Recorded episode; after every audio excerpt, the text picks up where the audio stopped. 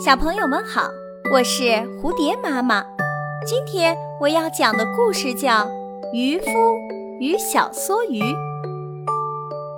有个渔夫以捕鱼为业，一天，渔夫驾船出海，在离岸很远、没有人烦扰的地方，把渔网撒进了海里，静静地等待着。不大一会儿，他便发现渔网中有鱼的动静。他满心希望这次能够捕获一条大鱼，卖个好价钱。他激动地把网拉了上来，却只发现了一条幼小的梭鱼。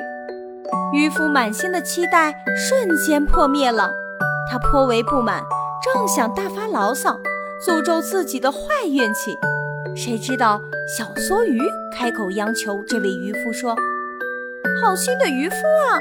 你这次就放了我吧，我这么小，对你来说也没有很大的价值。不如等我以后长大一些，你再来抓我，岂不是更好？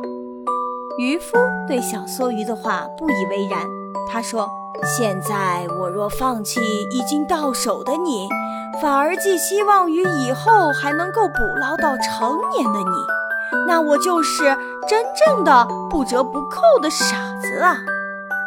这个故事告诉我们，只有愚蠢的人才会不顾到手的利益，而去追求虚无缥缈的东西。